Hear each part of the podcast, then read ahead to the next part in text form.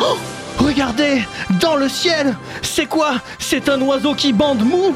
Non C'est un avion du vol Malaysia Airlines 370 Non c'est Super Pan Josquin Chapad, le super-héros de l'amour en demi-molle. C'est parce qu'il est suisse qu'il est un peu mou. Ça te plaît comme un nom Attends, mais Tout plaît, c'est- franchement, c'est- tous tes on- trucs me c'est- plaisent C'est aujourd'hui, lié à la l'actu, revue. on est d'accord. C'est complètement lié à l'actu puisque Nathalie Loiseau, on passe maintenant Ah, à la chronique de. Josquin. Ouais. La grosse Suisse molle. Josquin, tu vas nous parler des artistes impressionnistes, Gims, Lorenzo, Théo Lavabo, tout ça quoi. Pourquoi? Pourquoi euh, Gims? Bon, vas-y. Yes, yes, bah attaquons, allez, direct dans le vif du sujet, vous connaissez l'expression si c'est flou, c'est qu'un loup. Euh, non, on a pas, Re- mais elle est bien. Ah non, c'est vrai Non. Ok, bon, bah, où c'est qu'il y a Renoir et Monet euh, dans les parages Parce que tu vois, avant les impressionnistes, les peintres, ils rendaient les sujets qui étaient toujours au premier plan bien nets et flous ce qu'il y avait derrière. Et eux, les impressionnistes, bah, ils ont tout rendu flou. Toi, Romain, toi, t'es myope, bah, suffit que t'enlèves tes lunettes, t'es dans un tableau impressionniste. en vrai, ouais, l'histoire, c'est que les impressionnistes, c'était un groupe de binoclars justement aux Beaux-Arts de Paris. Ils avaient tous des lunettes en cul de bouteille de chez Optique euh, 1900. Mais ça, c'était avant. Et un jour, ils en ont eu marre d'être rejetés. Ils se sont alliés entre eux et en plein cours, alors que les autres les bolossaient, ils ont jeté leurs lunettes par terre et les ont écrasées. Et ensuite, ils ont pinçant.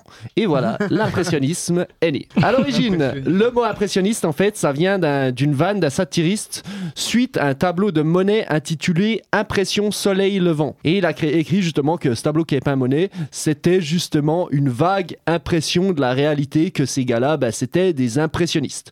Le gars, il n'était pas impressionné. Tu vois, il avait écrit ça dans le magazine Charivari. C'était un peu le Charlie Hebdo de l'époque. À la seule différence de- que tu vois, les journalistes, ils s'attaquaient à des types qui avaient seulement des pinceaux comme arme. Et en plus, bah, comme ils voyaient flou, tu vois, ils frappaient euh, toujours à côté euh.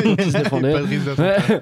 En vrai, un des buts des impressionnistes, c'était justement de représenter le mouvement. Parce qu'à l'époque, le cinéma n'existait pas. Donc, tu vois, ils auraient pu faire un flipbook. Les flipbooks, vous voyez ce que c'est? Non, c'est quoi? C'est ces, Ah, oui, ces ouais. petits livres euh, d'images. Et quand il tu ouvres et ça se déplie Non, non, non, non, quand tu, Non, tu- quand ça tu fait fais bouger les. animé. Voilà, quand tu bouges les images rapidement Ah, avec oui. le pouce, comme ça, ça te fait Quand une petite séquence toutes animée, les, toutes les images, Voilà, ça. vite. Donc les impressionnistes, ils auraient pu faire ça, mais comme c'était euh, des gros fainéants, bah tu vois, ils sont juste dit on, on peint tout flou et ça fait l'affaire quoi. Un tableau impressionniste, c'est un peu un film qui bug. euh, voilà. Autre nouveauté chez les impressionnistes, ce ne sont pas des contours noirs qui marquent les contrastes, mais c'est la lumière. Et les ombres aussi, elles sont pas faites avec du noir, mais souvent généralement avec du bleu. Donc Renoir devient rebleu marine. Ouais, c'est lui là, vous chauffez pas le non plus.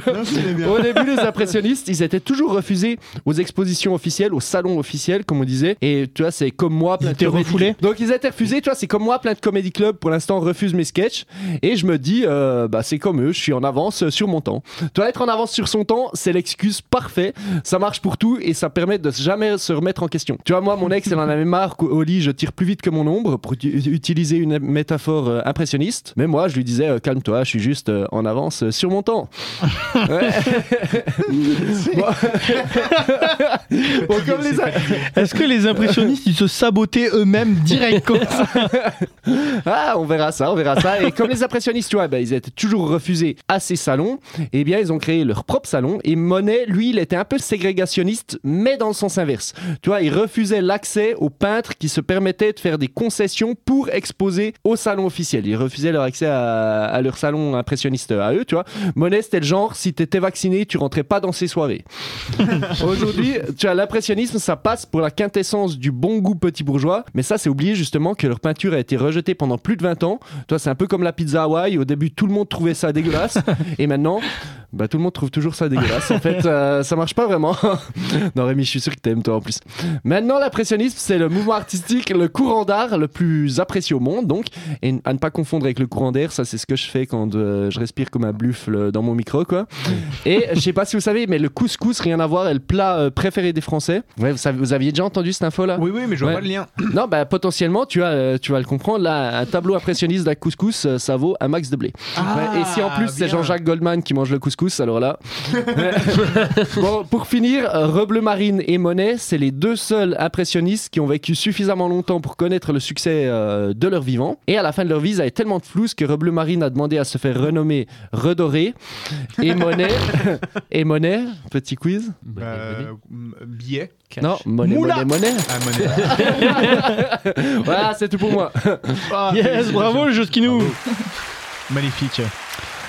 Abonnez-vous, likez et partagez notre podcast Louis 1664 à retrouver bien évidemment en intégralité sur vos applications de podcast préférées. Louis 1664, c'est l'émission Histoire et Humour. Josquin, Romain, Rémy et leurs invités vous accueillent à leur table pour donner à l'histoire la saveur d'un apéro entre amis.